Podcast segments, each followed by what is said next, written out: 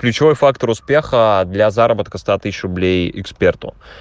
Смотрите, на каждом из этапов э, у эксперта, у коуча, у психолога, у тех, ну, у того, кто зарабатывает на своих знаниях, на экспертности, есть на каждом этапе ключевой фактор успеха. То есть это какой-то инструментарий, это какой-то, какие-то действия, которые его а, приведут к э, заветной финансовой цели.